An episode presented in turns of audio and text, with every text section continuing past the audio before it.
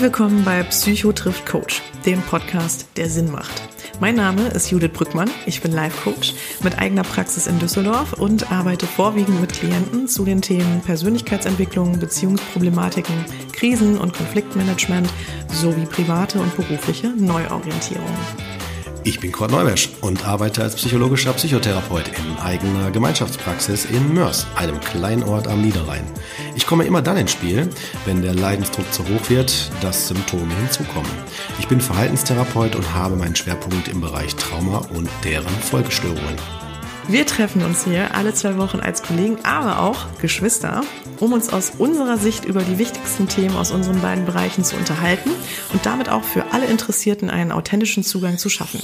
Wir wollen dabei auch gerne in den Austausch gehen und holen immer wieder Gäste mit an den Tisch. Betroffene, Kollegen und Experten, die ein bewegendes Thema mitbringen. Solltet ihr also etwas auf dem Herzen haben, gern auch euer konstruktives Feedback zum Podcast, immer her damit. Ihr findet uns bei Facebook, Instagram, Twitter und Co. oder unter www.psychotriftcoach.de. Dort findet ihr auch immer alle aktuellen bzw. weiterführenden Informationen zu unseren Folgen und Gästen. Und falls euch unser Podcast gefällt, so hoffen wir natürlich, freuen wir uns auch über eure Bewertungen und Sterne bei iTunes. Jetzt aber viel Spaß beim Zuhören. Wir freuen uns, dass ihr dabei seid. Los geht's. Hier.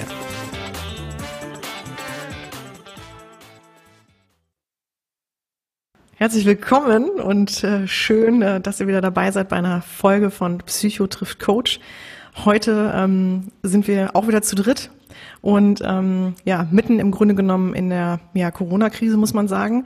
Und deswegen virtuell mit unserem Gast heute verbunden. Und wir freuen uns echt total. Ähm, ja. Es ist im Grunde genommen ja Coach-Kollege und aber auch Rapper und Künstler äh, Michael Kurt oder besser gesagt Curse. Erstmal herzlich willkommen, schön, dass Dankeschön. du da bist. Ja, herzlich willkommen. Ich auch sehr. ja, erstmal, ähm, ich würde dich gerne mal oder ich würde noch mal kurz so ein bisschen umreißen für die, die dich nicht kennen, was ich mir natürlich nicht so vorstellen kann. Aber ne, es gibt ja Leute, die dich vielleicht noch nicht so auf dem Schirm haben, noch mal kurz was zu dir sagen. Kannst du gerne auch gleich nochmal ergänzen. Und zwar, ähm, ne, ich hatte jetzt nochmal so wahrgenommen, du hast ähm, einige Alben halt produziert, ich glaube insgesamt acht. Dein letztes Album, Die Farbe von Wasser. Ähm, und äh, arbeitest mit einigen Künstlern zusammen, wie zum Beispiel Sammy Deluxe, ähm, Ku Savage, Max Herre, Dendemann. Ähm, ich hoffe, korrigiere mich gerne, Michael, wenn ich was falsch gesagt habe. Und ähm, bist Bisher aber auch. Alles richtig.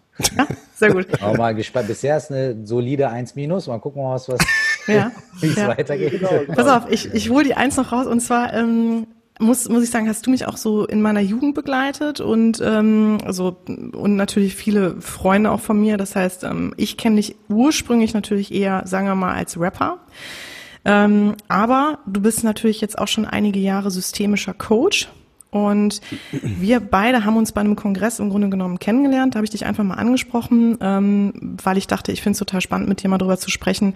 Da ging es auch so um das Thema Netzwerken, mal so zu hören, ähm, wie kamst du dazu und ähm, wie arbeitest du eigentlich? Und ich finde das natürlich ähm, insofern total spannend, weil du ja im Grunde genommen so mehrere Rollen auch vereinst. Und das Thema, finde ich, was wir heute uns vorgenommen haben, einfach bei dir so also finde ich zumindest persönlich super platziert ist. Und zwar die Frage, ähm, ja, wie schaffe ich es eigentlich, bei mir zu bleiben, bei allem, was uns sowieso schon irgendwie herausfordert im Leben und im Alltag.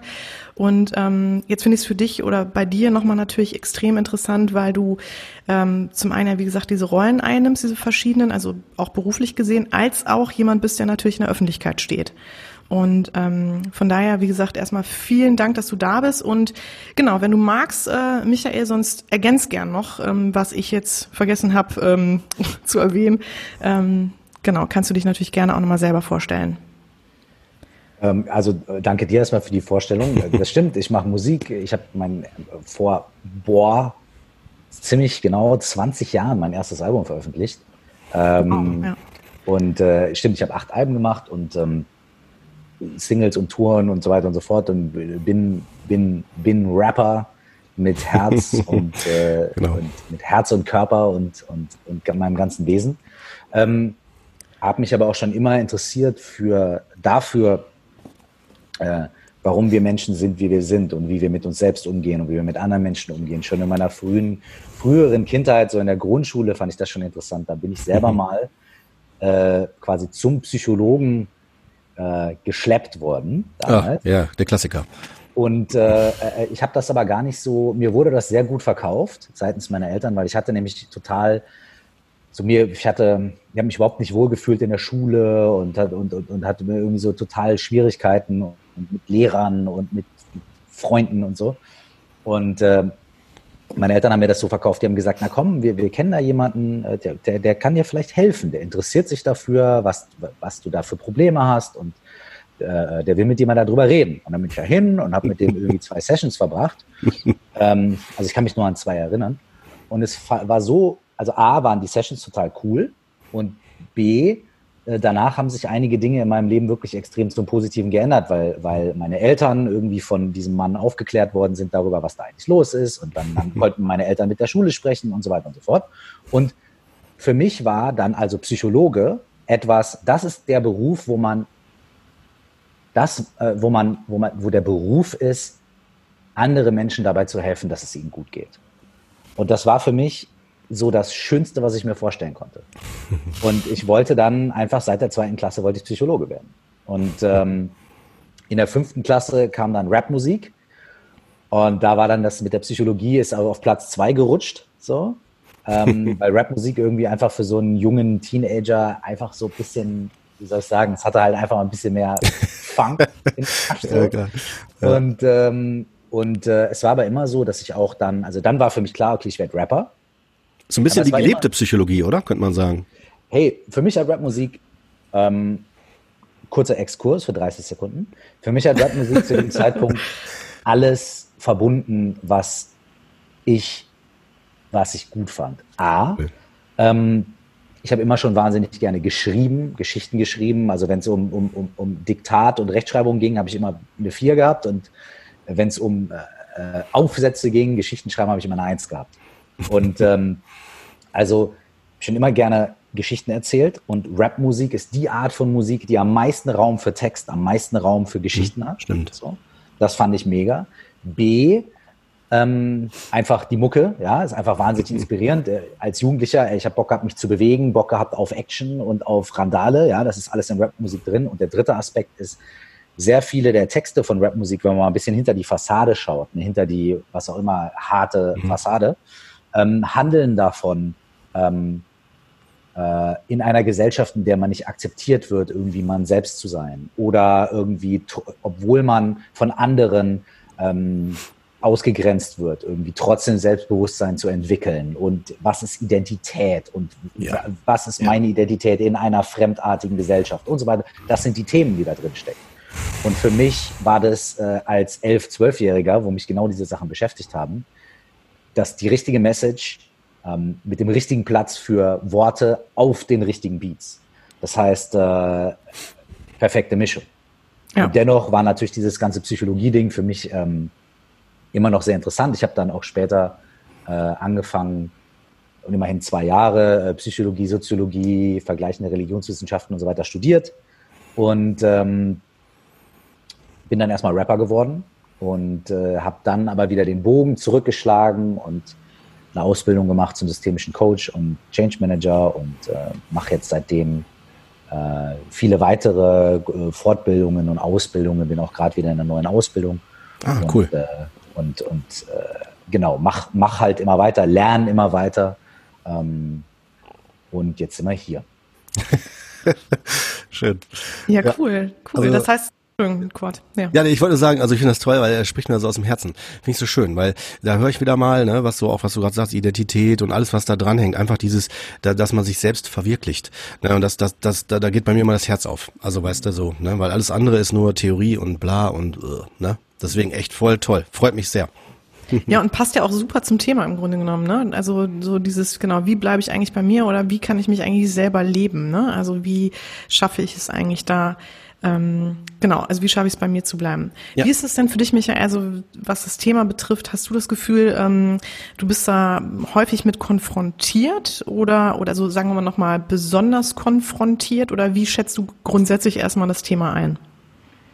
Hm, Also, vielleicht wäre es ganz schön, wenn ihr von euch aus ähm, diesen Satz, wie schaffe ich es bei mir zu bleiben, mhm. äh, ein bisschen, äh, bisschen schärft. Ja. Denn, äh, in was, was genau, was genau ja. meint ihr damit? Oder was schwebt euch davor? Was bedeutet es für euch? Genau. Okay. Kein Problem.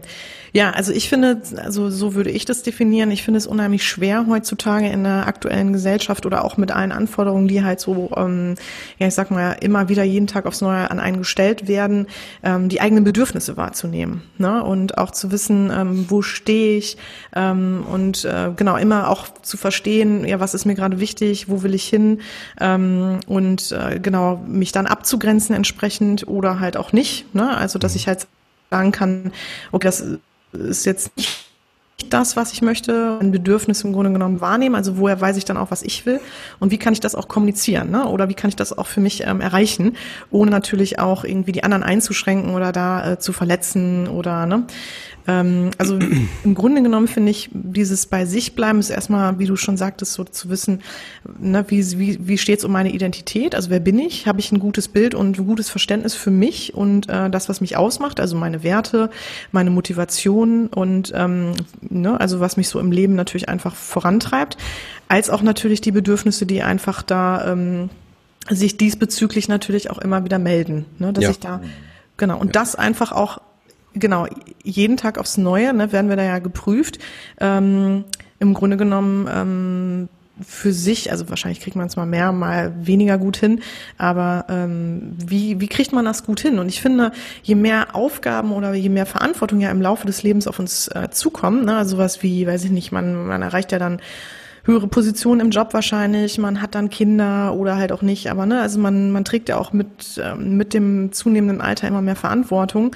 Und wie schafft man es da im Grunde genommen dann auch ähm, bei sich zu bleiben? Ne? Ja, ich weiß, was du meinst. Ich, ich kann mich ja da mit rein einreihen. Äh, ich mache das immer gerne an so einem Beispiel.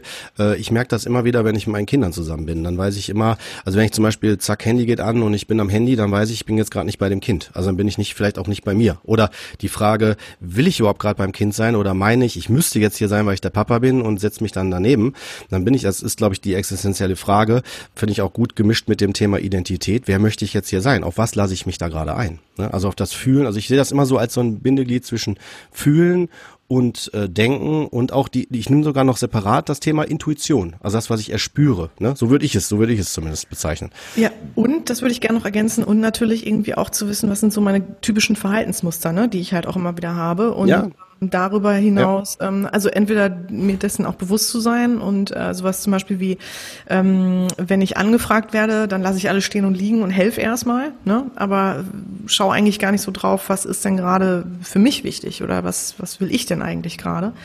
Ähm, genau, also dass man da natürlich sich einfach auch bewusst drüber ist. Und ähm, da finde ich es einfach auch ganz spannend, mit dir als Coach dann nochmal so in den Dialog zu gehen, halt auch, also vor allem erstmal natürlich, wie empfindest du es persönlich, also in deinem eigenen Leben, als auch hast du das Gefühl, das ist ein zunehmendes Thema auch in, in den Settings im Coaching oder also vielleicht magst du doch einfach so ein bisschen näher nochmal von deiner Arbeit erzählen oder genau, also so in diese Richtung. Okay, übrigens, äh, also Dankeschön. Und übrigens, ähm, es tut mir leid, wenn ich manchmal hier rüber gucke, ich mache mir Notizen. Ähm, ja. Ah, cool. Ne? Mhm. Also es ist nicht irgendwie WhatsApp irgendwas geht mäßig, sondern ich, ich habe einfach mir so zwei, drei Stichpunkte mal aufgeschrieben, mhm. weil ich das Gefühl habe, das ist ja doch schon, äh, es klingt nach einer, wir merken ja jetzt auch schon, ne? am Anfang war es ein Satz. Jetzt waren es gerade irgendwie fünf, sechs, sieben Minuten ja. und ganz viele verschiedene Aspekte. Ne? Ich habe mir jetzt einfach mal nur, jetzt einfach mal um das rauszu, raus, einfach mal die Aspekte aufgeschrieben, okay, in, in einer Welt, die, die mich außen teilweise sehr fordert, hm. kann ich meine eigenen Bedürfnisse wahrnehmen. Ne? Und eins, dafür muss man ja auch erstmal irgendwie eine Wahrnehmung schärfen und dafür muss man erstmal in Kontakt treten mit seinen eigenen Bedürfnissen. So. Das ist, der, das ist der eine Schritt. Und dann kommt der noch schwierigere Schritt, sie dann, sie dann auch wahrzunehmen, wenn draußen riesen, riesen Action ist. Mhm. Aber der erste Schritt ist ja erstmal, kann ich überhaupt, wenn keine Action ist und wenn Stille ist und wenn ich die Zeit hätte, theoretisch, kann ich dann überhaupt meine eigenen Bedürfnisse wahrnehmen oder genau. fällt es mir sogar dann wahnsinnig schwer? Das ist ja, das ist schon mal ein mhm. interessanter Punkt. So. Das sehr zweite gut. ist, ja, das zweite gut. ist, was ich rausgehört habe, das ist Abgrenzen. Äh, das hat ein bisschen was damit zu tun, nämlich irgendwie so, wo, wo bin ich und wo sind die anderen? Und kann ich da auch irgendwie eine Grenze ziehen? Das äh, kommt äh, und das auch kommunizieren ist der nächste Punkt, den ich mir aufgeschrieben habe. Wie schaffe ich es, diese Grenze äh, wahrzunehmen und dann irgendwie auch zu äh, kommunizieren? Ja. Mhm. Ähm, da spielen dann auch solche, solche Sachen rein wie, was habe ich denn für Verhaltensmuster und was habe ich für Prägungen, weil du eben zum Beispiel gesagt hast, na ja, wenn mich jemand anfragt, dann lasse ich alles stehen und liegen und dann gehe ich erstmal raus. So, und helf erstmal und mh, hm, weil da sind wir vielleicht dann schon an einem Punkt, wo man sagt, okay, Moment, was ist hier in dieser Situation mein eigenes Bedürfnis? Wo müsste ich die Grenze ziehen und wie mhm. könnte ich die in diesem Fall kommunizieren, ohne zu verletzen? Und welche Anteile in mir, äh, weil vielleicht ist ja auch dieses, ey, ich, ich will sofort helfen, Vielleicht ist das ja auch ein total schöner Anteil, der nicht unbedingt immer nur was damit zu tun hat, dass man sich selbst äh, jetzt äh, vergisst. Vielleicht ist es ja auch einfach ein ganz lebendiger Anteil in dir selbst. Dieses, ey, ich, mir macht das Freude, ich finde darin Erfüllung, einfach mal zu springen und anderen Menschen zu helfen. Ähm, dazu passt auch, was ich mir aufgeschrieben habe, so habe ich ein gutes Bild von mir selbst. Mhm. Äh, ne? Ähm, wie, wie, wie rede ich mit mir auch, wenn ich mir diese Fragen stelle? So, ne, das kommen wir auch wieder zu dem Punkt. So, wie nähere ich mich meinen eigenen Bedürfnissen? Nähere ich mich denen auf die Art und Weise, dass ich sage, du hast schon wieder nichts für dich getan und jetzt warst du schon wieder irgendwie hier in der Situation nicht irgendwie du selbst oder du hast, oder mal auch andersrum, du hast die Leute wieder überfahren und du warst zu laut und da, da, da. Ne? Also wie rede ich mit mir? Was ist mein Bild von mir selbst? Ist mein Bild von mir selbst, wenn ich es nicht geschissen kriege, wenn ich das nicht klappt, so wie ich mir das irgendwie vorstelle, dann bin ich schlecht, dann bin ich nicht richtig, dann funktioniere ich nicht gut, dann muss ich mich optimieren. Oder kann ich vielleicht einen anderen Umgang mit mir selbst finden und einen etwas sanfteren, mhm. einen etwas äh, äh, wertschätzenderen Umgang mit mir selbst. So, mhm. ne? Und ähm, all diese Sachen habe ich da jetzt gerade rausgehört, bei dir auch noch mit, den, mit dem Elternsein, auch mit der Verantwortung. Je mehr Verantwortung ich habe, je mehr Rollen ich mhm. habe, desto schwieriger wird es irgendwie. All diese Dinge stecken da drin. Das heißt, ähm, da können wir, glaube ich, zehn Folgen drüber machen. ja, mindestens. Über all diese Aspekte. Ähm, und ich, ich, ähm, äh, ich Habt ihr irgendwie so, ist da irgendwas dabei gewesen, wo ihr jetzt irgendwie sagen würdet, so, boah, lass doch mal da drauf? Weil, weil du hast mich zum Beispiel eben gefragt, hey Mike, wie ist es denn bei dir? Äh, ne? Und da habe ich auch gedacht, okay, was davon? okay. Alles. okay, du meinst, dass wir es ein bisschen, ähm, dass wir es ein bisschen mehr eingrenzen, ne? Nein, nein, also, also es Oder? ist einfach nur, äh, äh, du hattest es ja, Cord hat es ja eben mit den drei äh, Aspekten und einer davon war Intuition. Mhm. Vielleicht gab es ja jetzt gerade irgendwie was, wo ihr gesagt habt, ey, äh, an dem Punkt bin ich irgendwie hängen geblieben oder hm. irgendwie so, weißt du? Ja. So, keine Ahnung, ich wollte es einfach nur nochmal zurückwerfen an euch. Ja, ähm, ja, vielleicht fangen wir damit an. Also ich finde wirklich äh, super interessant, erstmal vielleicht von dir zu hören, wenn wir so ein bisschen beim Thema Abgrenzung bleiben. Ähm, wie schaffst du es im Grunde genommen, ja, als in, in diesen verschiedenen Rollen, die du ja auch einnimmst, ähm, ne, also ähm, Stimmt, ja. Genau. Frage. Äh, ne, Rapper, Künstler, als auch Coach, ne, als auch Familienvater, Partner, genau, ähm, Person des öffentlichen Lebens auf, ne, wie schaffst du es da bei dir zu bleiben und dich abzugrenzen oder ne, deine eigenen Bedürfnisse dann auch zu hören und wahrzunehmen? Ich hoffe, das war jetzt nicht wieder zu viel in einem, sondern. Nein, nein, also. Oder? Okay. Äh, ich, okay, ich versuche mich der Sache mal irgendwie anzunehmen. Also, ähm, Kein Problem. Wir, wir nähern uns hier Stück für Stück an. Genau. Eine Sache, die mir extrem geholfen hat, mhm. ähm, ist, äh, mich mit der Idee anzufreunden, dass ich einfach ein wahnsinnig komplexes Wesen bin. Und alle von uns. Ja? Und dass ich eben nicht nur eine Sache bin. Ja? Ich bin eben nicht nur der Rapper. Und wenn ich der Rapper bin, dann, dann kann ich irgendwie nicht der Coach sein. Und wenn ich irgendwie der Rapper bin, dann kann ich nicht der Papa sein oder irgendwie und so weiter und so fort. Ne? Und ganz viele meiner Konflikte sind am Anfang, vor allem als ich versucht habe, die Sachen unter einen Hut zu bekommen, mhm. sind dadurch entstanden, dass ich gedacht habe, das sind alles Sachen, die sich irgendwie gegenseitig im Weg stehen. Und ich muss die jetzt unter einen Hut bekommen. Ja, ich muss jetzt irgendwie einen Hut entwickeln, der noch nicht da ist, wo die alle drunter passen und ständig irgendwie machen und tun. Und ich habe am Anfang, als ich meine Ausbildung abgeschlossen hatte, da war auch die Frage, mache ich jetzt ein neues Album oder gehe ich beruflich mehr in diesen Coaching-Bereich und es gab Angebote und so weiter. Und da habe ich irgendwie monatelang in so einer Art, äh, in so einer Art ähm, Schockstarre mhm. gestanden, weil ich mir gedacht habe, ja, aber ich muss bei jeder Entscheidung muss ich was aufgeben. Ich muss immer, weißt du, ich, ich liebe Musik, ja, geil, dann mache ich Musik, ja, aber ich liebe auch das und, und so weiter. Ja, da habe ich mir gedacht, was muss ich machen? Muss ich zwei verschiedene Visitenkarten drucken? Muss ich mir ein grünes Shirt anziehen und ein blaues Shirt? Ja, ja, ja, ja und, stimmt. Ja. Und was mir wahnsinnig geholfen hat, ist, mich mit der Idee irgendwie anzufreunden, dass all diese Dinge einfach ein Teil von mir sind. Mhm. Und es verschiedene Phasen vielleicht gibt, verschiedene Tage, an denen der eine Aspekt ein bisschen stärker ist oder der andere oder verschiedene Projekte und so weiter. Aber grundsätzlich, dass ich nicht, ähm, nicht eindimensional sein muss. So. Und dass ich irgendwie einfach schauen kann, was sich entwickelt. Ne? Ich, ich, hm. und, und ich hatte vor allem auch bei mir war das auch gar nicht so was, dass ich mir gedacht habe, oh, ich habe 30 Optionen, ich kann mich nicht entscheiden. Ähm, sondern es war eher so, dass ich mir gedacht habe, ich hatte wahrlich Ängste. Ne? Ich habe gedacht, ja, wenn ich jetzt Rapmusik mache und dann mache ich auch Coaching, dann sagen all die Rap-Kollegen, guck dir mal den komischen Vogel an. Ja, mhm, ja. Und wenn so, was, Coaching, was meine ich zum Beispiel auch, genau. genau. Und also, wenn ich Coaching mache, dann sagen die alle, ja, der ist ja nicht seriös, der ist ja eigentlich dieser Rapper. Ja? Genau, ganz genau. Vollkommen. genau. Ich, ich würde gerne was, was das dazu ähm, einspielen. Gerne. Und zwar, äh, was du gerade sagst, das erlebe ich übrigens auch unheimlich häufig in der Praxis, weil ich weiß, ich bin zwar jetzt Verhaltenstherapeut äh, mit Kassensitzzulassung, aber ähm, ich muss dir sagen, ich habe schon immer, dadurch, dass ich auch Krankenpfleger bin und so weiter, ähm, gemerkt, dass da mehr hintersteckt. Also, dass die Symptome oder diese Diagnosen, woran man immer gerne die Leute in die Schubladen steckt, äh, dass dahinter eigentlich auch steht, also erlebe ich immer wieder, dass die keine Idee haben, wie die ihr Potenzial, was sie haben, entfalten können, also wie die das, das leben können, weißt du, sich nicht zutrauen oder dann denken, oder oh, dann, dann beschäme ich mich, dann lacht man mich aus oder, ne, weißt du, oder dieses, wo wir auch immer denken, man muss so festgefahren sein, immer nur das machen und das dann straight und ne, ich glaube, dass du gerade gesagt hast, das finde ich Hammer, weil äh, du machst ja gerade deutlich, warum muss man sich festlegen auf eine Sache, wenn es, wenn ich doch mehrere Sachen gleichzeitig bedienen kann und mir das auch Spaß macht und Freude macht, ich glaube, das ist die Motivation bei dir, ne, dass du dich da verwirklichst, das ne, würde ich sagen, wie so eine Potenzialentfaltung. Und das ist etwas, wo ich immer wieder merke, auch in, mein, in meinem Bereich, also als, als Psychotherapeut, auch äh, mein Umfeld zu sensibilisieren, dass wir wegkommen müssen von diesem äh, Symptome, Erkrankungen und so weiter. Ne, weißt du, wie ich das meine? So, ne, wenn ich das bei den Klienten jetzt sehe, ne, die dann halt nicht das leben, so wie du, dass sie dann halt sich eher dann so in so, ähm, ja, diese vielleicht Hilflosigkeit, ausgeliefert sein, sich eher da wiederfinden und das dann auf einmal ganz schnell als Stempel Depression äh, bekommen, weißt du?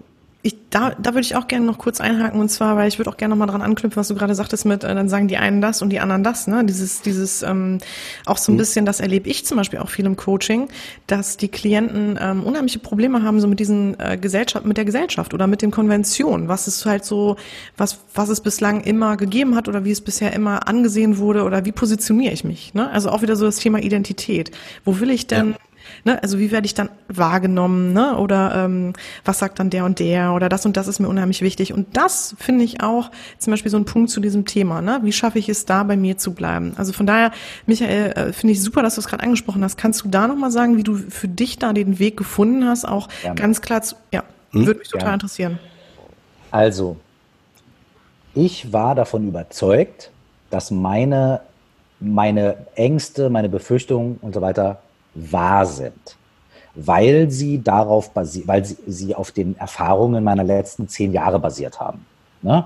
Und weil ich gesagt habe, das ist so, das wird so sein, die Leute sind so und so weiter und so fort. So. Mhm. Und ähm, weil ich auch irgendwie zum Beispiel in der Rap-Szene auch vorher schon extrem viel, dass ich Anfeindungen erlebt habe und so weiter und so mhm. fort. Und da geht es ja teilweise auch richtig hart zur Sache so, da geht es richtig ans Eingemachte. Das glaube ich. Da habe ich gedacht, so, okay, ne? Ähm, und ich habe ein sehr interessantes, also ich habe da ganz viele Gespräche, bei mir ging das über Monate. Ne? Und ich hatte da wirklich richtige Ängste und richtig, war richtig blockiert. Und ich hatte da viele interessante Gespräche, aber ein Gespräch, an das ich mich erinnere, da, da hat mich dann mein Gegenüber immer wieder gefragt, woher weißt du, dass das wahr ist? Und ich habe halt gesagt, na ja, und die Erfahrung, die Erfahrung und damals und das und das ist so und das ist so. Und mein Gegenüber hat immer wieder gelächelt und gesagt, ja, aber woher weißt du, dass das auch morgen so sein wird? Und ich so, ja, und die Wahrscheinlichkeit und ich weiß doch, wie es ist und bla bla bla. und, es, und, und es wurde immer wieder gegenüber gesagt, ja, aber woher weißt du, dass das, wo, was, ist die, was ist die Garantie, dass das morgen so sein wird? So, weißt du? Mhm. Und das hat bei mir lange gedauert. Ich habe mich dagegen gewehrt. Ne? Ich habe gesagt, nein, ich weiß es besser, ich weiß es besser, ich weiß es besser. Das wird so sein, meine Erfahrung. so. Und das hat aber bei mir ein bisschen gewirkt wie so eine Massage. Ne? Diese, diese, diese, diese immer wieder das zu fragen, woher weißt du, woher willst du das wissen, dass es wirklich so ist? Und dann musste ich natürlich ganz viele, also dann bin ich nicht am nächsten Tag aufgewacht wie in einem Hollywood-Film, habe gesagt, jetzt mache ich's. Aber es hat bei mir so einen Grundstein gelegt. Und dann habe ich Folgendes gemacht. Dann bin ich irgendwann an den Punkt gekommen zu sagen, okay, pass auf. Ich weiß es nicht. Ich glaube aber zu 95 Prozent, dass es so sein wird. Also lass mich doch mal 5 Prozent, die ich nicht, die, die, 5, die 5 Prozent, die ist vielleicht nicht so, lass mich doch diese 5 Prozent mutig sein. Nur diese 5 Prozent. Und lass mich anstatt die riesige Entscheidung zu treffen, doch jetzt mal einen kleinen Schritt machen. Und was könnte so ein kleiner erster Schritt sein, in die Richtung jetzt irgendwie ein neues Album zu machen, aber trotzdem irgendwie mit dieser Coaching-Sache nach draußen, was könnte so ein kleiner erster Schritt sein? Naja, und dann habe ich halt viel überlegt und hin und her. Und für mich war der kleine erste Schritt, ich biete einen Workshop an.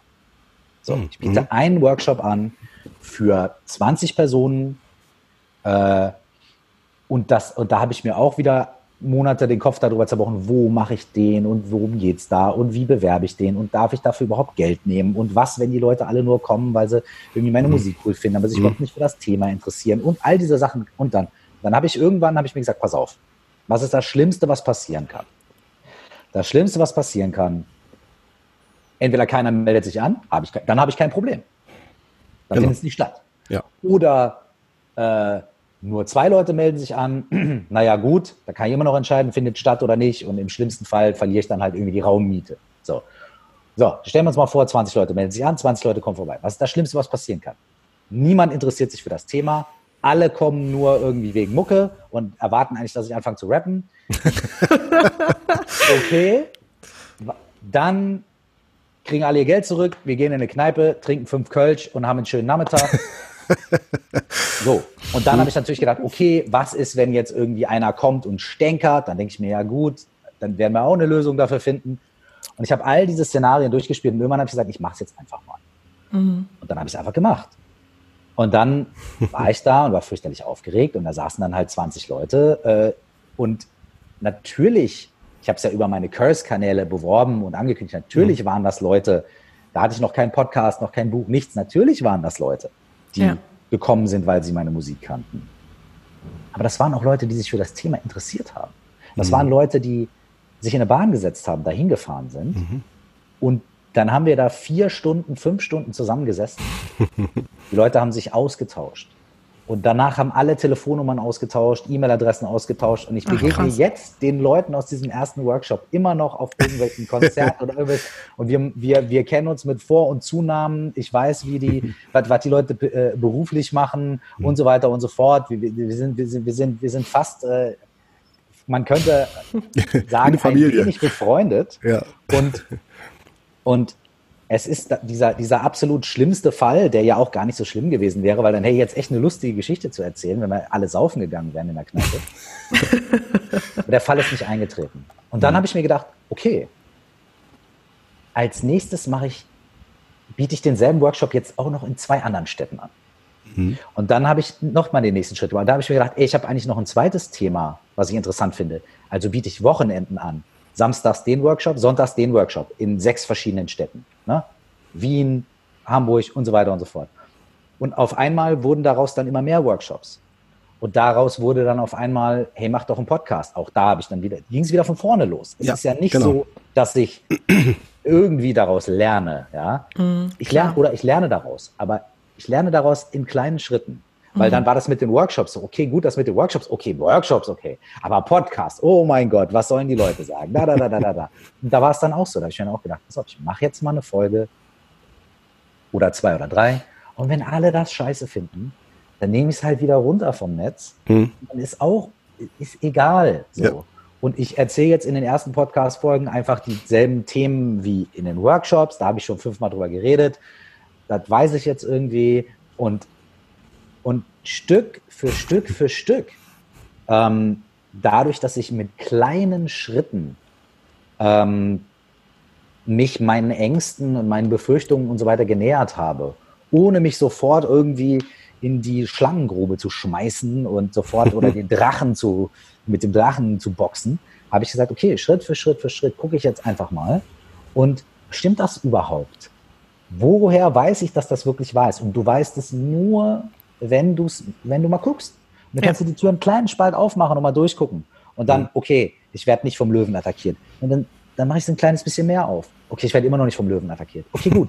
Vielleicht setze ich mal einen Fuß raus. Und Schritt für Schritt für Schritt, auf einmal stehe ich da und merke, okay, draußen ist irgendwie, ein, ist, kann man schon machen. Mhm. Und, ähm, und dann weiß ich's. Und dann, dann, dann ist es nicht nur eine Angst, eine Befürchtung, sondern dann, dann ist es irgendwie eine gelebte Sache. Mhm. Dann habe ich ein Feedback. Und Schritt für Schritt für Schritt ist mir das gelungen. Und, ähm, und ich glaube, dass das auch in vielen Situationen, das ist auch oft das, was ich mit, mit, mit anderen Leuten bespreche, ist auch zu sagen, so, hey, wenn du da den großen Traum hast, ja, dann musst du ja nicht morgen sofort, ne? sondern ja, klar, klar. Schritt für Schritt für Schritt und am besten direkt anfangen mit einer Kleinigkeit. Mhm. So. Und dann merken, okay, ich bin nicht dran gestorben. Super, mache ich morgen mhm. 5% mehr oder 2% mehr. Und dann gucke ich mal weiter. Und ja. dann gucke ich, was passiert.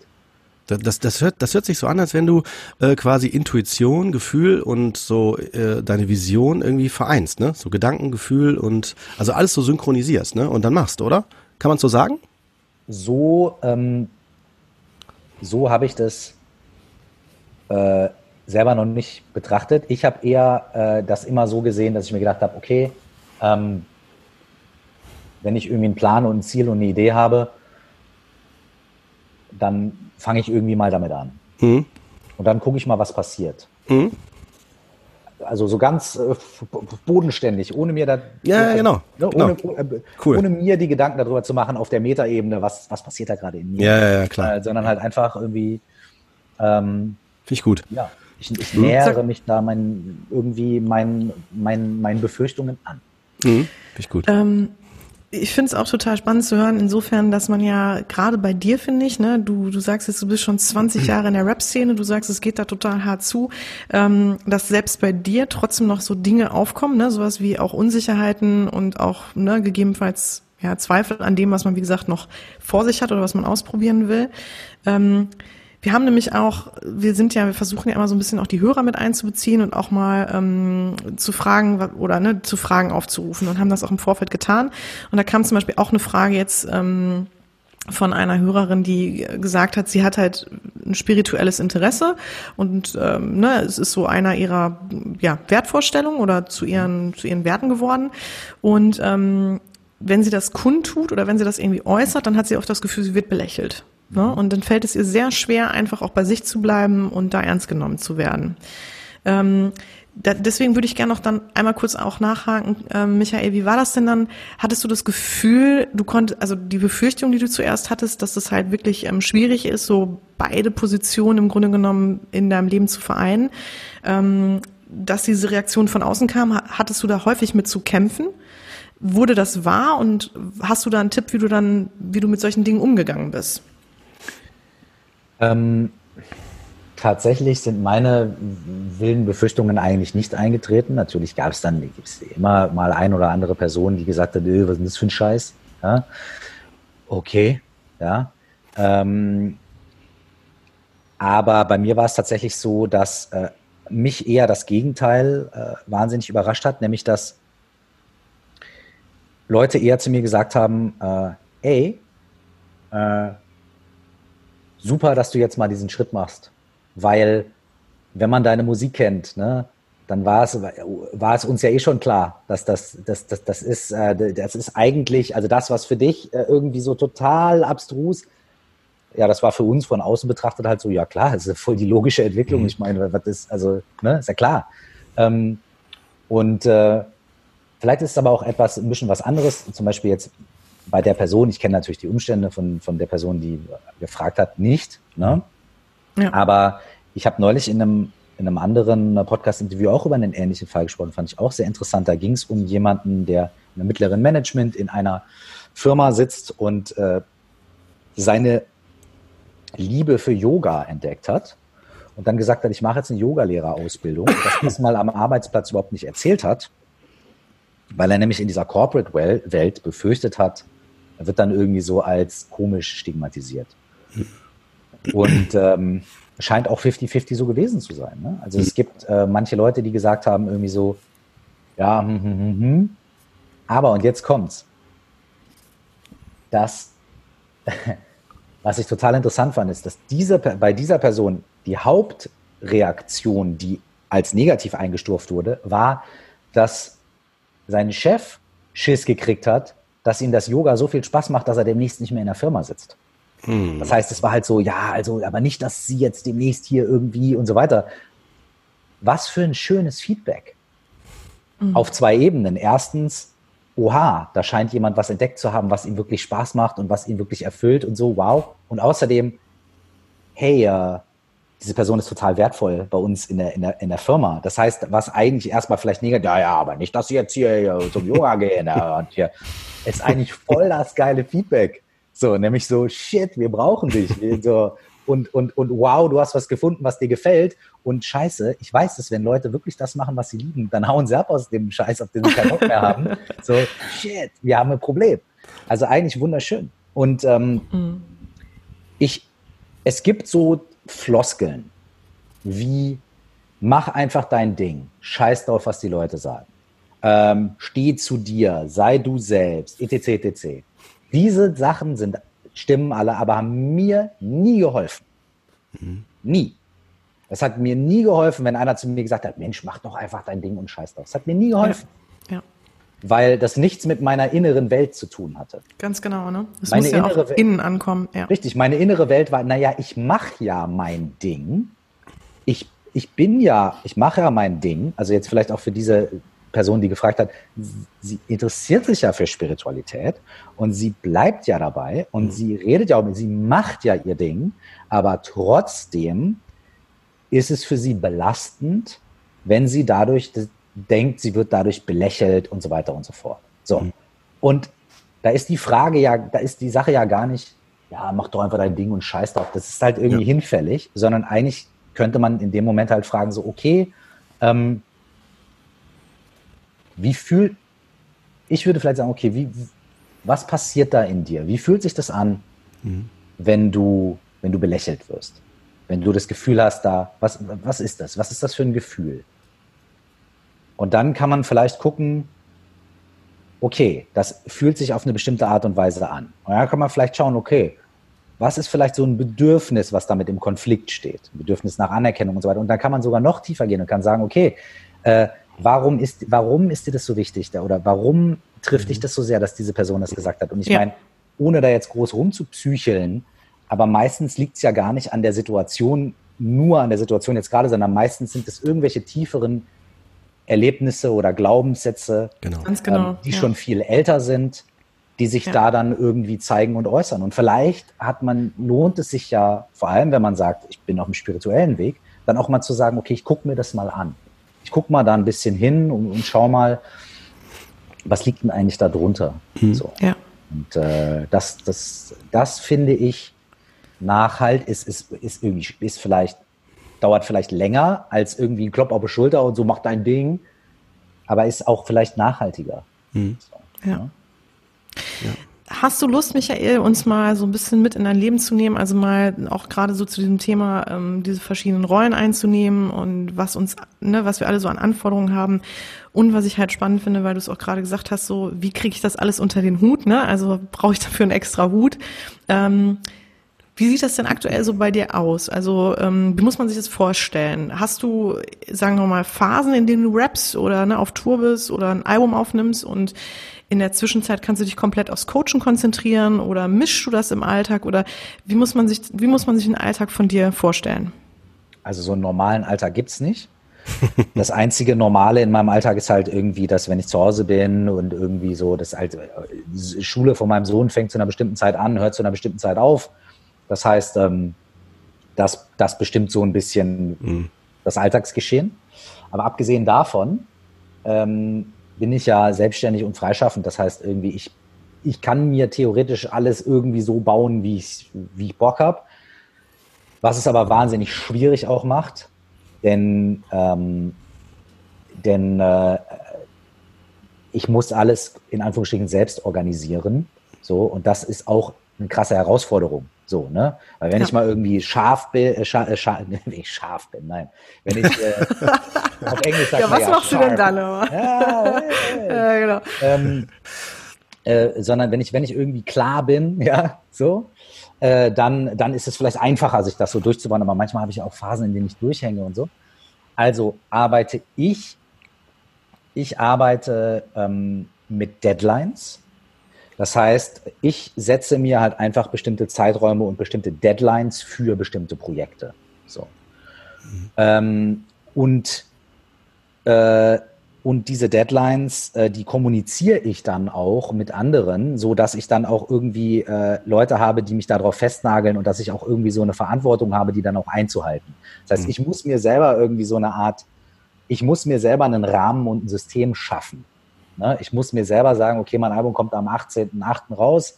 Da, da, muss das vorher hergestellt werden. Die brauchen zwei Monate. Da muss ich 18.6. Da muss ich dann am 18.6. abliefern. Okay. Mhm. Ja. Wenn ich dann irgendwo kommuniziere, das kommt am 18.6. raus, da gibt es irgendwo einen, einen Facebook-Post, wo das steht, dann muss ich mich daran halten und dann kann ich allen Leuten kommunizieren, am 18.6. müssen wir das abliefern dann, das heißt, wir müssen dann und dann fertig sein und dann rechne ich rückwärts und dann merke ich, ach du Scheiße, ich habe nur noch vier Wochen Zeit, um alles fertig zu machen. Und dann geht die große Panik los. Aber, aber, aber bei mir funktioniert es so. Und ich habe halt zwei Phasen. Ich habe oder zwei grobe Phasen. Die eine grobe Phase ist, ähm, dass eher ähm, oder drei, drei Phasen, oder man kann es auch gar nicht sagen, jetzt merke ich schon wieder, dass es viel mehr sind, aber es gibt mhm. manche Phasen, in denen ich eher ein bisschen in denen ich kreativ einfach schwimme und einfach gucke, was passiert. Dann gibt es Phasen, in denen ich Deadlines setze. Ne? Und dann nehme ich dieses ganze kreative Geschwimme, da hat sich irgendwie ganz viel angesammelt, das nehme ich dann und sage, okay, das wird jetzt konkretisiert in so und so viel Zeit. Ja. Und dann gibt es aber auch Phasen, wo ich halt irgendwie zum Beispiel auf Tour bin oder sowas und da steht dann das meiste andere still, weil da bin ich dann mhm. sechs Wochen lang jeden Tag, jeden Abend zwei Stunden auf der Bühne und fünf Stunden im Auto und dann ist nicht mehr viel mhm. Zeit ne, für andere Dinge. Ähm, das heißt, bei mir geht es eher in, in Phasen. Und ähm, äh, man muss aber auch immer dazu sagen, dass ich ja, glaube ich auch, und das, das weiß ich auch, ich habe ja, ich habe ja, also meine Situation, vor allem auch als, als Künstler, als Musiker und so weiter, ist ja auch irgendwie eine ziemlich ungewöhnliche Situation. Ne? Ähm, das heißt, ich habe persönlich nicht nicht, ich habe nicht die persönliche Erfahrung, wie ich, wenn ich einen 9-to-5-Job habe, mhm. äh, äh, wie ich dann das mit anderen Sachen zeitlich koordiniere.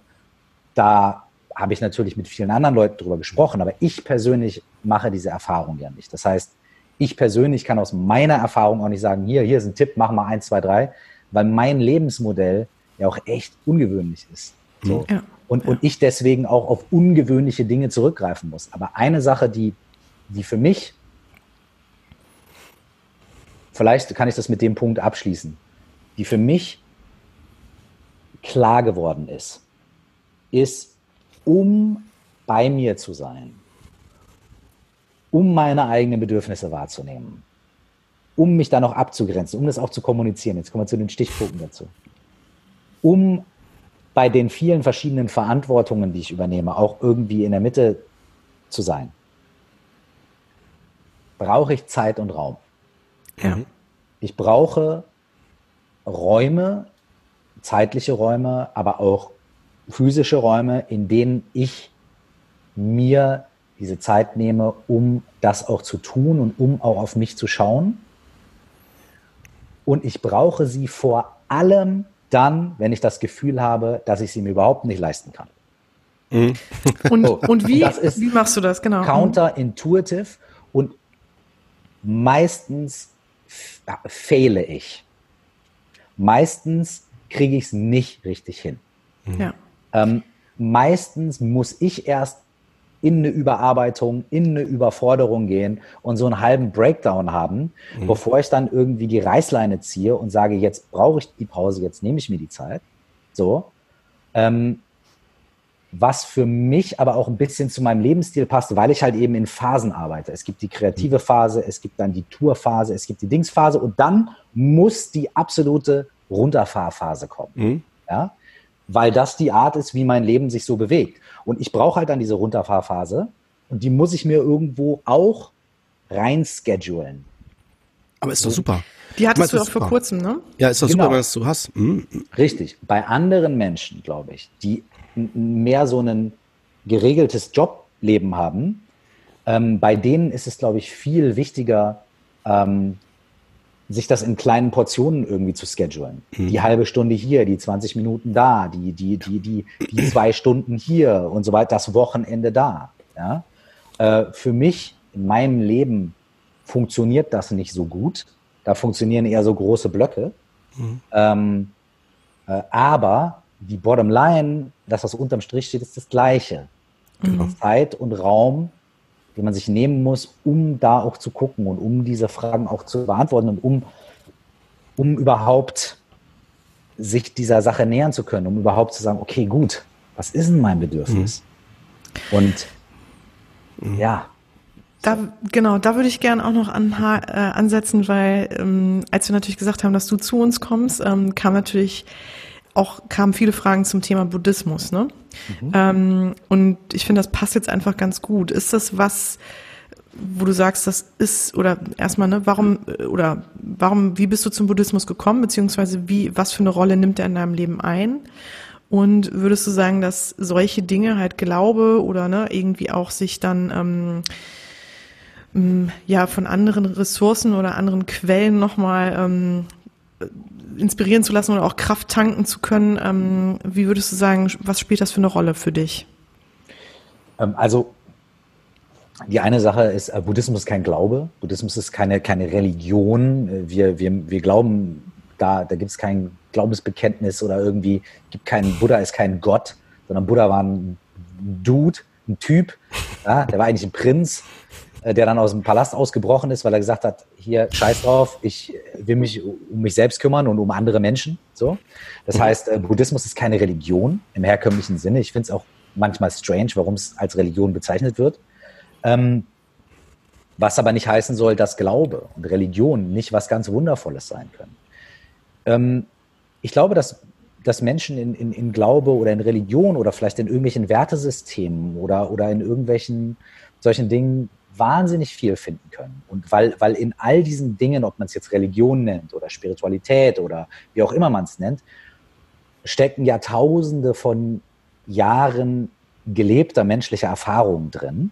Ja, das sind ja Traditionen, die, die sich so lange gehalten haben, weil sie im Kern irgendetwas uns irgendetwas mitgeben können, was so ganz grundlegend menschlich von Bedeutung ist. So wie alte Mythen und Sagen, wie die Heldenreise, wie, wie, wie die Geschichten von solchen Personen mhm. wie Mohammed oder Jesus oder, ähm, oder, de, oder, oder, oder, oder wem auch immer. Ja? So. Und da steckt ganz viel drin. So, das heißt, ich finde das äh, in seiner Essenz unglaublich kraftvoll und unglaublich wichtig und ich glaube auch einen ganz essentiellen Teil der, der menschlichen Natur und der menschlichen Erfahrung. So. Mhm. Darüber hinaus, für mich ganz persönlich ist es so, ich bin auch so ein bisschen über so eine Fantasievorstellung zum Buddhismus gekommen. Ich hatte so die Fantasie, äh, ja, ich meditiere mich jetzt ins Glücklichsein. Ja, ich meditiere jetzt meinen Stress weg. Ich meditiere mich jetzt in so ein Glück, Glücksgefühl und bin dann, laufe immer so total Shanti Shanti durch die Gegend und so weiter. damit, damit bin ich da irgendwie mehr oder weniger hingekommen. So. Und am Anfang haben die dann auch gesagt, ja, ja, schön, komm, setz mal hin, mach mal. Und, ähm, und ja, und ja, ähm, Meditation äh, führt durchaus auch zu innerer Ruhe und auch zu körperlicher Ruhe. Ähm,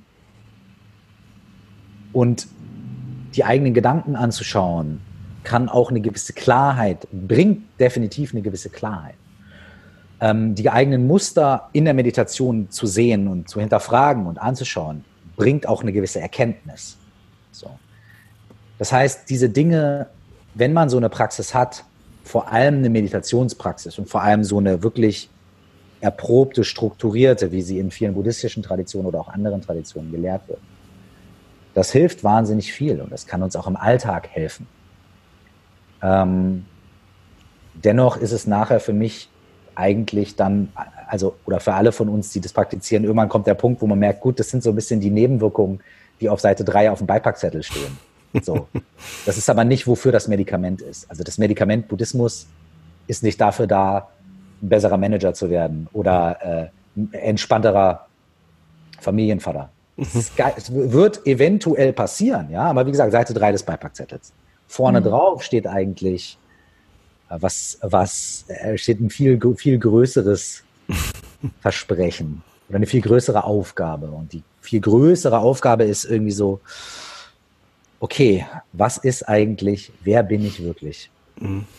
Was mhm, ist, total. was, wer bin ich wirklich? Und wer sind die anderen? Und was ist die Welt? Und warum sind wir, wie wir sind? Und genau diese Sachen, die ich mich eigentlich schon gefragt habe, als ich ein kleines Kind war.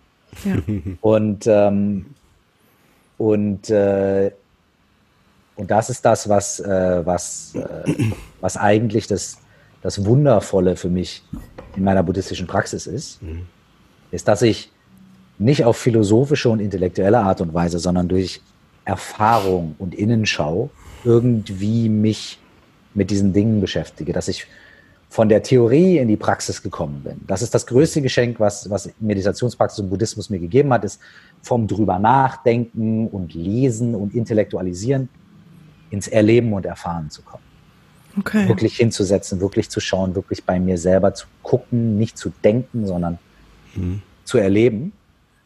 Und das also in mehr in meinen Körper, weniger in irgendwelche spirituellen Sphären, in den Wolken und in irgendwelchen anderen Dimensionen zu kommen, sondern mehr in meinen Körper, mehr in meine wirklichen Gedanken, mehr in meine Emotionen, mehr in meine Ängste, mehr dahin zu kommen, hm. mehr ja. da zu sein. Es geht ja. da nicht darum, weniger am Leben teilzunehmen, sondern mehr am Leben teilzunehmen. Es geht nicht darum, irgendwie übermenschlich zu werden, sondern mehr Mensch zu werden. Ja, Und sich selbst. Das ist, mhm. das ist das, was ich daran, das ist, das ist das, was ich daran so wunderschön finde und was mhm. mir hilft.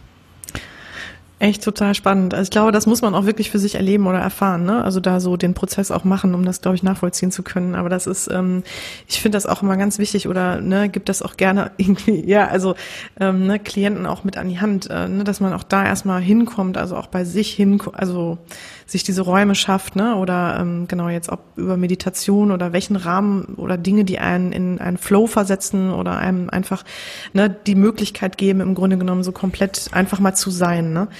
Ähm, was ich auf jeden Fall gerne noch fragen will, äh, Michael, weil uns langsam ja auch so ein bisschen die Zeit davon rennt, ähm, was, was du natürlich einfach auch nochmal mitbringst als Gast, finde ich, ist so die, ähm, der, der Aspekt, dass du natürlich ja auch jemand bist, der einfach in der Öffentlichkeit steht. Ne? Das heißt, ich finde es nochmal ganz spannend, wie gehst du damit um? Also insofern, ähm, wenn wir jetzt sagen, ne, wie ist es bei sich zu bleiben, also wie bleibt man bei sich? Ähm, ich könnte mir vorstellen, dass natürlich, oder du gefühlt, vielleicht zu einem bestimmten Zeitpunkt heute nicht mehr so unbedingt, ne, aber vielleicht das Gefühl hattest, da werden gewisse Erwartungen an dich gestellt. Ähm, ne, wenn du Leuten begegnest, dass du natürlich das Gefühl hast, du musst irgendwie einem bestimmten Bild entsprechen. Also ne, wenn ich jetzt irgendwie total genervt und schlecht gelaunt und so aus der Tür gehe, dann ist es wahrscheinlich einfach ein bisschen anders, ne, als wenn du es tust. Ähm, wäre jetzt so meine Vorstellung davon. Mhm. Ähm, aber auch genau Auftritte oder was auch immer, Interviews oder bestimmte Dinge. Hast du da das Gefühl, oder wenn Leute auf dich zukommen, ähm, hast du das Gefühl, dass du als Person halt da im Grunde genommen im öffentlichen Leben ähm, nochmal anderen Herausforderungen ausgesetzt bist? Absolut, ja. Also die ersten zehn Jahre meiner meiner äh, äh, meiner meiner Rapper, ich sag jetzt mal zwischen zwischen zwei, also bevor mein erstes Album rauskam, war das halt einfach, also war natürlich, da war ich ja jetzt nicht irgendwie sonderlich bekannt, sondern da war ich halt in der Szene bekannt. Und da war es natürlich, das war das, wofür ich gearbeitet habe. Ich habe ja am Anfang, also nicht Rapmusik gemacht, um damit Geld zu verdienen, weil damals konnte man damit kein Geld verdienen, sondern ich habe es gemacht, um irgendwie der Beste zu sein und dafür die Anerkennung zu bekommen. So. Mhm. Und am Anfang war das dann natürlich mega, wenn ich irgendwo auf irgendein Rap-Konzert gegangen bin und da kam irgendwer, der gesagt hat, hey, du bist doch dieser Curse. Dann war das natürlich so, ja, Mann. das finde ich total schön, total ehrlich. Ja. ja. Nein, aber das ist doch, ist doch klar, wenn, wenn, du, wenn du 16, 17 bist mhm. ja, und du siehst die Typen, die, die auf der Bühne stehen und du sagst, ey, da will ich hin. Und dann kommt irgendwann einer von denen zu dir und sagt, ey, du bist dieser Curse, ich habe eine Demokassette von dir gehört, der hat mit der und der geht, fand ich richtig cool. Das ist halt so, ja Mann. Es ist so, als ob du Basketball äh, spielst und dann äh, spielst du irgendwie College-Basketball und auf einmal kommt irgendwie ein krasser Talentscout oder irgendwie Michael Jordan und setzt sich irgendwie an Dings und guckt dich an und sagt, Alter, ich hab dich auf dem Schirm, du bist ein krasser Basketballspieler. Dafür machst du es doch. So. Ja, ja. So, ne? Und dann kam diese zweite Phase und die zweite Phase war, ähm, dass ich dann halt, äh, da war ich halt Anfang, Mitte 20 und die meisten Leute, die meine Mucke gehört haben, waren halt auch dann irgendwie Ende der Teenagerzeit oder Anfang der 20er. Und da war es halt, war es ein bisschen schwieriger, weil da, da, da gibt es ähm, nicht so viele Grenzen unter den Leuten. Ne? Da gehst du über die Straße und dann auf einmal so äh, schreien die Leute rum und so. Und da war es da war es eine Zeit lang, war es, war es für mich, für mich, der eigentlich auch irgendwie so ein privater Mensch, ich bin eher ein privater Mensch, äh, ich, bin, ich bin zwar gerne mit Menschen, aber ich bin auch gerne irgendwie so, ich brauche auch meinen Raum. Und das hat mich einige, einige Jahre schon auch sehr belastet. Mhm. Weil ich habe in einer kleinen Stadt gewohnt, jeder wusste, wo ich wohne. Jeden Tag haben irgendwelche Leute bei mir an der Tür geklingelt. Und wenn ich nicht aufgemacht habe, haben sie von der Straße ans Fenster gerufen, haben Steine ans Fenster geworfen. Leute sind einfach in meinen Garten gegangen und haben festgestellt, dass ich da gerade auf der Couch sitze und chille. Also Wahnsinn, Menschen haben Wahnsinn. die Privatsphäre überhaupt nicht respektiert. Ähm, und das hat mich eine Zeit lang echt belastet, mhm. weil da war nämlich genauso dieses Gefühl, hey, wo ist mein Raum? Wo kann ich irgendwie einfach ich sein? Und, und teilweise bin ich dann auch ins Kino gegangen und Leute haben, oder ich war, saß mit meiner damaligen Freundin im Restaurant und sind Leute von der Straße ins Restaurant gekommen und haben angefangen, mir irgendwie was vorzurappen und so. Und das war, also ist ja auch alles prinzipiell, ähm, ich war in einem riesen Konflikt, weil ich auf der einen Seite gedacht habe, ey, ich, ich fühle mich, ich fühl mich damit irgendwie total unwohl. So. Auf der anderen Seite habe ich mir gedacht, das darf ich niemandem erzählen, weil dann komme ich, dann, dann komme ich so rüber, als wäre ich undankbar. Mhm. Stimmt. Das heißt, das heißt, ich war in einem riesigen Konflikt. Ich, ich konnte nie sagen, irgendwie so, ey Leute, bitte, ich, ich, ich, ich bin auch mal unsicher und ich bin auch irgendwie, brauche meine Ruhe und ich will mal nicht irgendwie hier der Rap-Kasper für alle sein, sondern ich, ich bin auch, bin auch mal unsicher und mir geht's scheiße und ich will auf meiner Couch sitzen und nicht die Tür aufmachen und so. Mhm. Auf der anderen Seite habe ich mir aber gedacht, so, ey, das sind auch die Leute, die ja meine Musik hören und die Leute, die irgendwie so, ich habe ja auch eine Verantwortung. Es war ganz schwierig und das war einer der, einer der, dieser innere Konflikt hat da auch dazu beigetragen, dass ich, ähm, dass ich irgendwie gar nicht so glücklich war, oft damit Erfolg zu haben, sondern dass, dass, dass ich auch irgendwie damit viel gehadert habe. So, ne? Das glaube ich. Und mittlerweile ist es aber so, hey, die meisten Leute, die meine Musik hören, sind nicht mehr 17. Äh, das heißt, die meisten Leute, die meine Musik hören, gehen ganz anders damit um. Und, und, und jetzt ist es, jetzt ist es, jetzt ist es anders. Aber wahrscheinlich ist es einfach anders, weil wir alle irgendwie ein bisschen älter geworden sind mhm. und abgeregt haben. Und ich bin ja wahrlich auch jetzt nicht irgendwie so bekannt wie Thomas Gottschalk oder äh, oder, oder keine Ahnung, Max Giesinger oder sowas in der Richtung. Mhm. Das ist ja alles in einem, in einem für mich sehr irgendwie coolen Rahmen.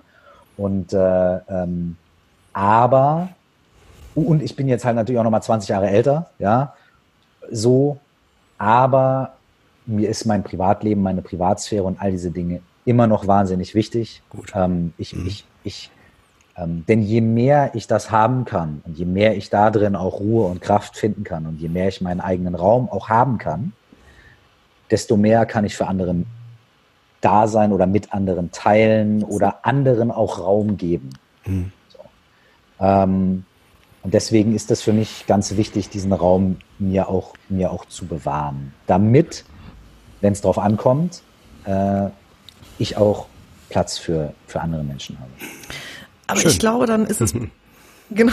Also wir müssen ja gucken, dass ähm, wir zum Ende kommen. Ne? ja, eben. Also, also ja, wir, wir können, also wenn ihr möchtet, wir, wir, wir, ich sehe hier gerade Dings.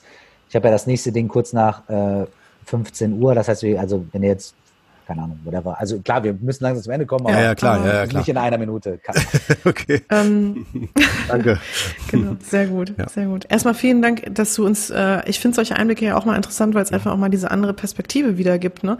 Ähm, ich habe irgendwann mal, weiß ich nicht, von Sido war das, glaube ich, ein Zitat oder so gehört, der meinte, ähm, dass was ihn für ihn oft schwierig ist, ist so dieses Gefühl, die Leute kommen, kommen auf einen zu und die haben schon so eine krasse Nähe zu dir die du überhaupt nicht hast. Dieser Vorschlag, ähm, also die anderen kennen dich natürlich quasi mehr oder weniger in- und auswendig so gefühlt und ähm, du siehst diese Person zum ersten Mal. Ne? Und ich glaube, also genau, das würde mich auch mal interessieren, ist ich könnte mir wirklich vorstellen, Michael, dass Abgrenzung wahrscheinlich für dich ja ein viel größeres Thema ist, was du einfach wahrscheinlich viel, viel schneller lernen musstest ähm, oder deutlicher wahrscheinlich auch häufig dann anwenden musst, als wie gesagt, Person im, im normalen leben, ne? Oder? Also wie, wie ist das so für dich? Ja, vielleicht. Also wie gesagt, ich habe mich damit halt irgendwie wahnsinnig schwer getan. Ich habe das mhm. bestimmt auch oft falsch gemacht. Ähm, und eins muss man sagen, ich hatte damals äh, irgendwie keine Coaches. Ich hatte damals keine wirklichen Mentoren, ja. äh, die mir irgendwie beigebracht haben, wie sowas geht und wie man das in so einer Situation oder in so einer Position oder in so einem Umfeld irgendwie vernünftig macht. Das heißt, ich habe das alles irgendwie versucht selber zu machen und selber zu lernen und habe dabei auch ganz viele Fehler gemacht.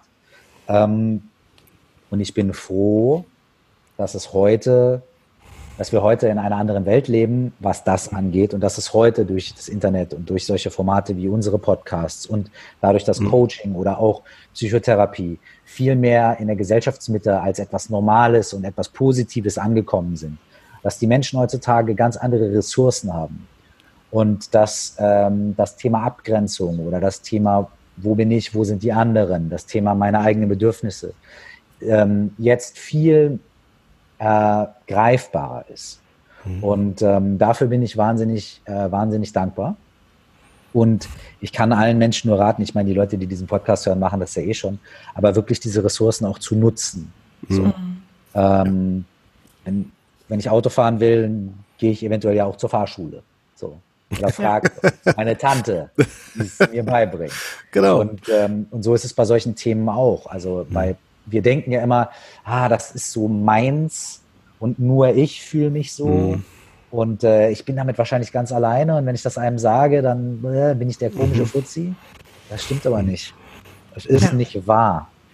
Ganz viele Menschen haben wahrscheinlich ganz ähnliche Themen. Wir sind halt Menschen, wir sind alle sehr, sehr gleich. Mhm. Und ähm, äh, ich hätte mir früher gewünscht, Ressourcen zu haben, Mentorinnen und Mentoren zu haben. Die haben mir gefehlt. Und ähm, irgendwann in den letzten zehn Jahren habe ich mir das dann irgendwie alles selber geholt, dadurch, dass ich dann irgendwie Ausbildung gemacht habe oder auch wirklich Sessions gemacht habe, viel mit einem systemischen Coach gearbeitet habe und so weiter mhm. und so mhm. fort. Ähm, äh, nutzt die Ressourcen, die ihr habt, wirklich, wirklich, wirklich. Ja. Es, es, es, es, ist, es ist es kann so hilfreich sein. Und manchmal ist der Schritt so klein. Mhm. So. Do it. Ja, schön, dass es uns alle gibt. So kann man das mhm. auch sagen. Ne? Ja, echt ganz, also auf jeden Fall super, super cool, ehrlich.